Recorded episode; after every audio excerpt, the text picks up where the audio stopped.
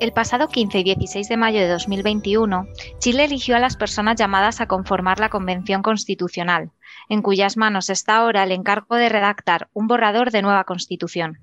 Es el momento, por tanto, de analizar los resultados. Mi nombre es Bárbara Fernández, abogada de Uría Menéndez, y quiero darles la bienvenida a este encuentro en el que también me acompañan dos compañeros de excepción. José Luis Lara, socio director del Departamento de Derecho Público de PPU en Chile, un tremendo gusto contar contigo hoy día, Bárbara. Y Gaspar Jenkins, abogado de PPU y reconocido experto en Derecho Constitucional. Muchas gracias por la invitación, Bárbara, y un gran saludo a todos a quienes nos escuchan. La primera pregunta es obligada, José Luis. ¿Cómo ha llegado Chile a nombrar una convención constitucional? Es una muy buena pregunta, Bárbara, y la verdad las cosas que el origen de esta aventura constitucional se encuentra en la llamada crisis o estallido social de octubre del año 2019, que dio lugar a la suscripción de un acuerdo por la paz y la nueva constitución por parte de los principales partidos políticos del país durante el mes de noviembre siguiente a esa crisis social.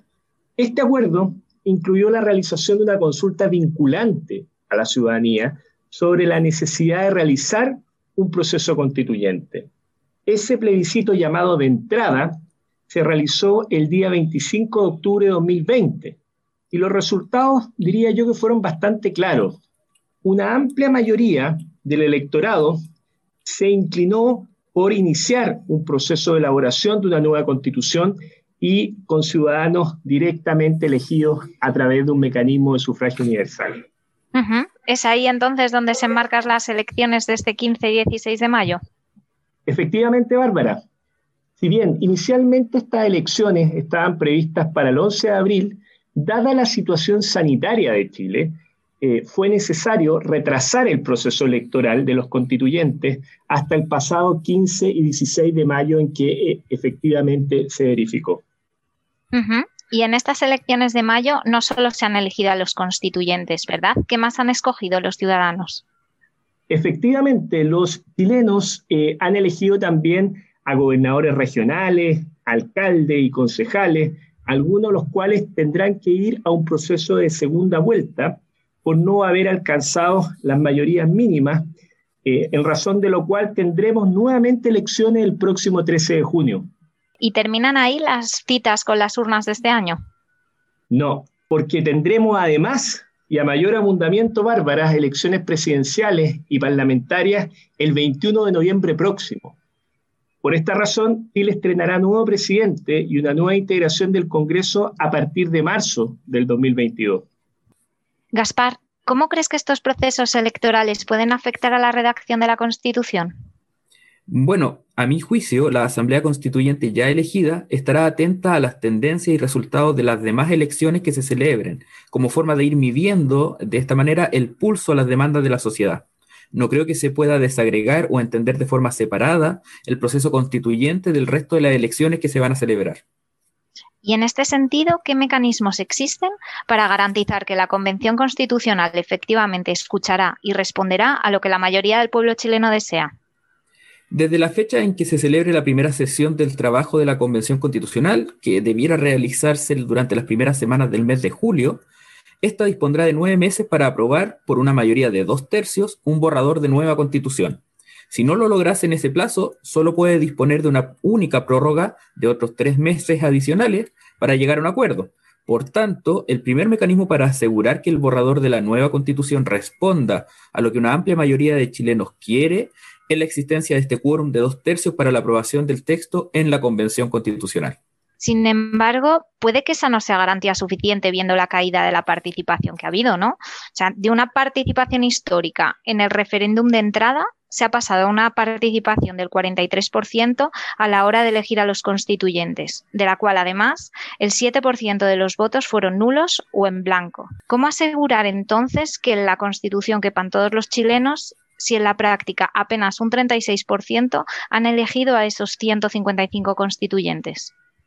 Tienes toda la razón, Bárbara. Es cierto que de los casi 15 millones de chilenos llamados a las urnas, tan solo 5,7 millones han emitido un voto válido, lo que pudiera explicarse por la situación de pandemia que por estos días se vive en Chile, entre otras razones que pudiésemos conversar. Esto, a mi entender, hace que cobre máxima relevancia el plebiscito de salida que ha de realizarse con la finalidad de que sean los propios ciudadanos los que decían si aprueban o no el borrador de nueva constitución que propondrá la Convención Constitucional. En dicho plebiscito, solo se aprobaría la constitución si se lograsen más votos a favor que en contra, descontando obviamente los votos nulos y los votos en blanco. Y en ese sentido, es importante subrayar que la participación será obligatoria, a diferencia de las votaciones que se han realizado anteriormente. Además, es de esperar que la situación sanitaria del país esté más controlada. Por lo tanto, no debería haber una abstención tan acusada. Estos dos factores que estamos comentando, la mayoría de los dos tercios dentro de la Convención Constitucional y la mayoría simple en el plebiscito de salida, son, a mi modo de ver, dos factores cuya relevancia se eleva por encima de otras cuestiones más coyunturales o de manifestaciones más o menos maximalistas. Si los constituyentes quieren asegurar el éxito del texto, deben garantizar que se consiga el sí mayoritario del total de la población. Ello ha de llevar necesariamente a la búsqueda de compromisos y de encuentros que doten de equilibrio al futuro texto constitucional. Creemos que el proceso para aprobar la Constitución, por ende, favorece resultados templanos y previsibles. Además, esta circunstancia creo que va a obligar a los constituyentes a no cerrarse en sí mismos, sino abrir el debate constitucional al público y ser transparentes. Solo así podrá irse midiendo el apoyo de las distintas propuestas constitucionales, vayan teniendo y garantizarse que el sí en el plebiscito final de salida sea lo más amplio posible. José Luis, ¿qué pasa entonces si no se consigue superar una de estas dos barreras? Bien porque no se logra la mayoría de dos tercios, bien porque no se logra el sí mayoritario en el referéndum de salida. Es una buena pregunta, Bárbara, la que tú formulas.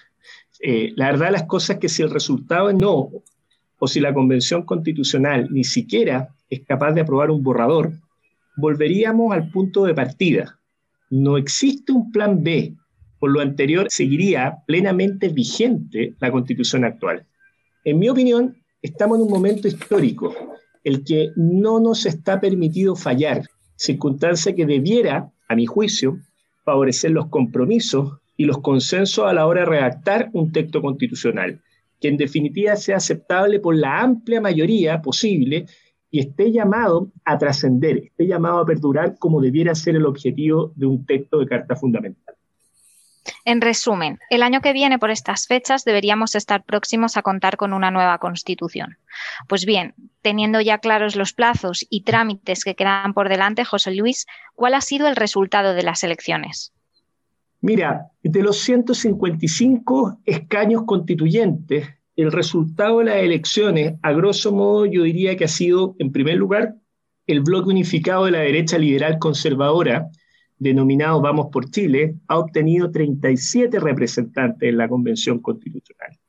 Luego, el bloque de la exconcertación, con los partidos tradicionales de izquierda y de centro izquierda, obtuvo 25 escaños en la Convención. La denominada lista de la dignidad de la nueva izquierda, donde se integra el Partido Comunista, obtuvo 28 representantes. Enseguida, 17 escaños estaban reservados a los pueblos indígenas en Chile. Y el resto de los representantes, hasta 48 en total, son candidatos independientes, no vinculados con ningún partido político. Esa es una tremenda novedad respecto al resultado del proceso de elección de los convencionales constituyentes. Gaspar, y a la vista de estos resultados, ¿cuál sería el titular? Yo creo que las lecturas que se le pueden dar a los resultados son varias, pero salta a la vista que lo más llamativo es el auge de la figura de los independientes. Esto confirma una cierta desconexión del pueblo chileno con sus partidos políticos tradicionales y al mismo tiempo dota de flexibilidad y de cierto grado de incertidumbre al proceso, pues no sabemos cómo estos independientes van a actuar, si formarán una masa heterogénea y dispar, difícil de encasillar a priori, pero que tendrá en sus manos la llave para desatascar el acuerdo en aquellos puntos en que se pueda encallar. Efectivamente, Gaspar, estoy de acuerdo con lo que tú planteas, pero además yo agregaría estamos ante una convención constitucional ubicada más bien a la izquierda del espectro político chileno. El bloque de derecha tradicional no ha logrado imponerse y tampoco ha alcanzado la minoría del tercio de bloqueo que implica 52 constituyentes, que le permitiera vetar en definitiva aquellas propuestas que no le pudieran resultar aceptables. En consecuencia, va a necesitar de pactos, aunque sean específicos, puntuales, ya sea con independientes, con indígenas o con la izquierda más institucional.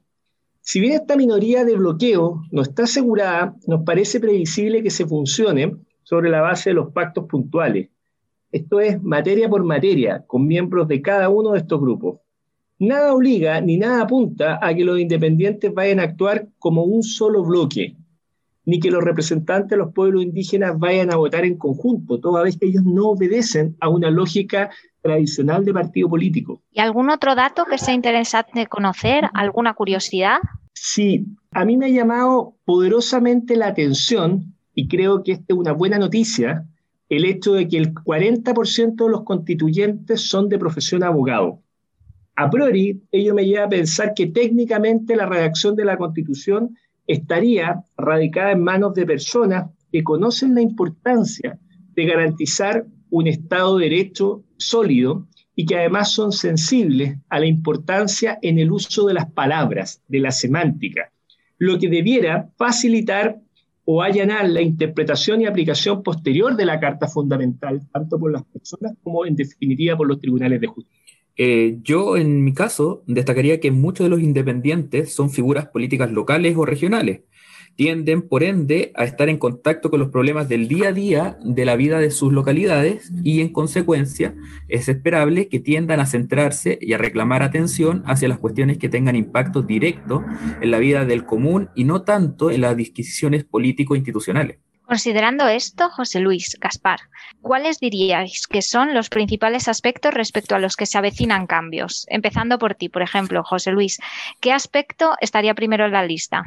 Yo creo que una tremenda pregunta, Bárbara. Tal vez lo que uno podría aventurar es que seguramente el primer tema en salir al debate va a ser el rol que debe adoptar el Estado. Considerando la composición de la convención, lo lógico sería esperar una tendencia o una inclinación a incrementar el rol del Estado en la economía y mejorar su condición de Estado prestador de servicios sociales en ámbitos como la salud, la educación o la seguridad social. Todo parece apuntar a que el Estado chileno abandonará su tradicional posición subsidiaria o a compartirla con el denominado Estado social, que es la bandera que seguramente enarbolarán una, una mayoría importante de los miembros de esta convención. Gaspar. Estoy totalmente de acuerdo con lo que dice José Luis. Esta constitución está llamada a lanzar el mensaje de que en Chile se va a responder a las desigualdades sociales mejor de la forma a la que se ha hecho hasta ahora.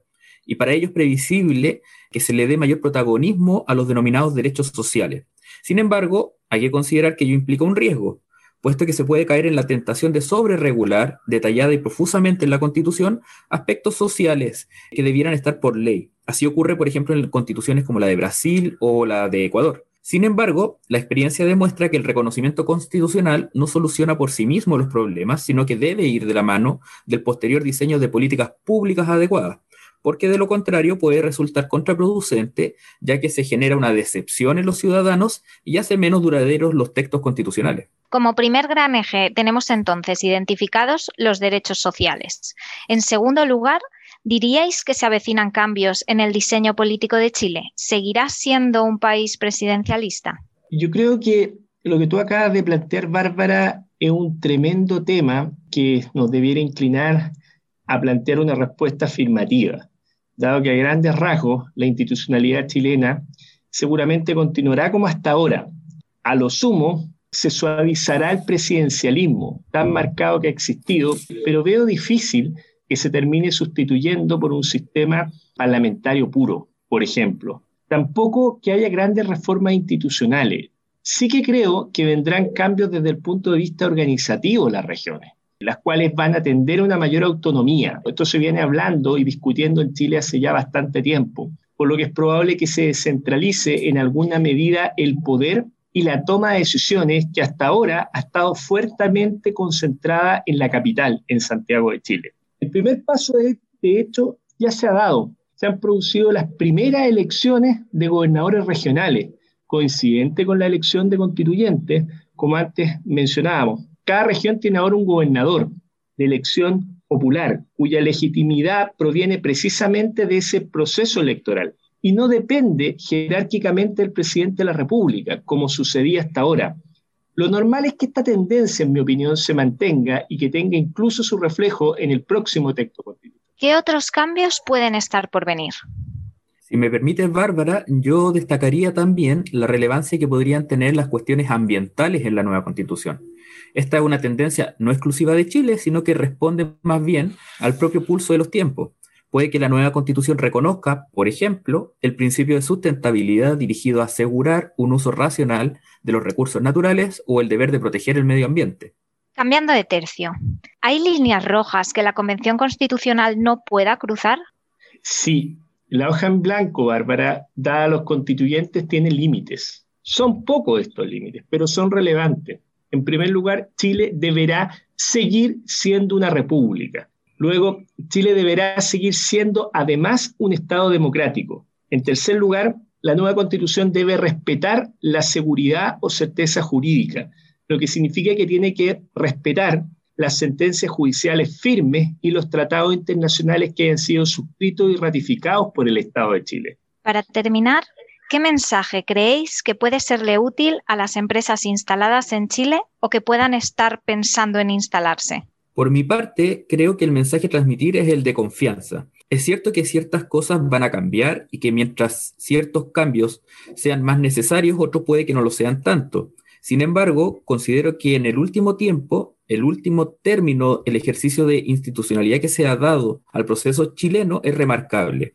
Se están respondiendo a las demandas del estallido social desde la ley y desde los mecanismos democráticos. Todo ello en un contexto como el latinoamericano, en el que ejemplos como este son bastante escasos realmente. En resumen, Chile está demostrando su compromiso con las denominadas reglas del juego. Coincido con Gaspar totalmente. Y además me atrevo a añadir que incluso de haber cambios relevantes que afecten a derechos personales, la tradición nacional de Chile ha consistido siempre en utilizar la técnica de la disposición transitoria, que en definitiva proteja y deje a salvo derechos, dando tiempo para ajustarse a la nueva normativa en un plazo prudente y razonable. Muchas gracias, José Luis y Gaspar. A modo de conclusión, nos quedamos con que si se cumple la hoja de ruta, 2022 será el año en que Chile estrenará nueva constitución tras un 2021 plagado de citas electorales. Una constitución que para ser exitosa deberá ser el producto de un amplio consenso, no solo entre los constituyentes, sino también entre la población chilena. De ser así, la Constitución servirá de marco institucional estable y duradero para los retos de las próximas décadas. Desde PPU y URIA seguiremos con atención el proceso constituyente y, por supuesto, seguiremos descifrando esta y otras cuestiones de interés que afecten a Chile, Colombia y Perú en próximos podcasts. Muchas gracias por su atención y hasta pronto.